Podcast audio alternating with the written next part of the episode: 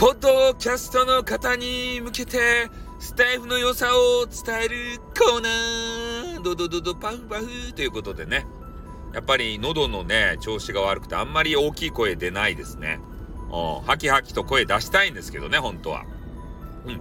まあ、それで、えー、またね、スタイフの良さを伝えていくわけですけれども、まあ、スタイフでね、まあ、どういう配信をしているのかっていうのも、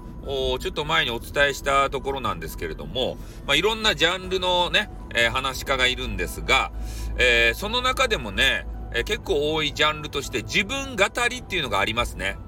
うん。まあ自分がね、えー、これまでやってきた経験であったりとか、えー、失敗談とかね、えー、嬉しかったこととか、で、そういうのを、まあ、ショートの、えー、収録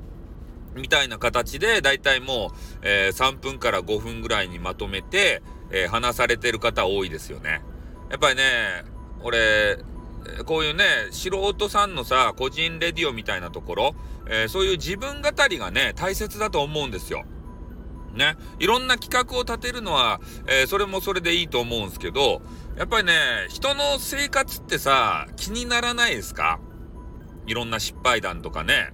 特にね、恋愛であったりとかさ、ね、お金の話とかさ、なんかそういう話って、ね、面と向かって聞けないじゃないですか。ね、どうやってお金稼ぎようとですか？とかさ、どうやって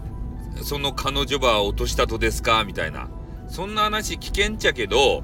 で、スタイフの中で言うね、えー、自分語りする人っていうのは、やっぱり自分の話を誰かに聞いてほしいんですよ。で、ネタがなければ、ね、自分の情報を切り売りして、で、話すしかないんですね。ああ。で、その時に、まあ出てくるのがね、まあ恋愛話であったり、お金の話であったりっていうのがあるので、やっぱ人のね、えー、そういう話っていうのはなかなか聞けないんで、シークレ、トップシークレットな部分なんで、やっぱりそういう話って面白いよね。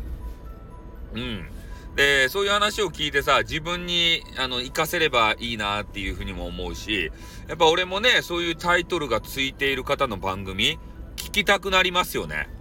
特に俺、恋愛、人の恋愛大好きなんですよ。ね、昔からネルトン、ベニ、クジラ団とかね、相乗りとかさ、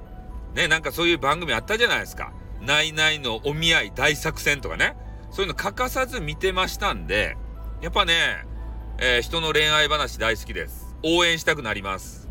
ええー、なので、そういう方がね、話してたらもう胃の一番に聞くし。だからまあそういうのがね、生々しい、えー、その人の体験談が聞けるっていうのもね、えー、一つスタイフの良さじゃないかなというふうに思いますね。うん。またね、なんか、あの、いいところを発見したら、皆さんにお伝えしていきますんでね、ポッドキャストの皆さん、ぜひね、えー、スタイフダウンロードしていただいて、えー、聞いていただきたいなというふうに思います。私もいますよ。ね、私も恋愛の話してまーすということでね、終わります。あって、またな。にょ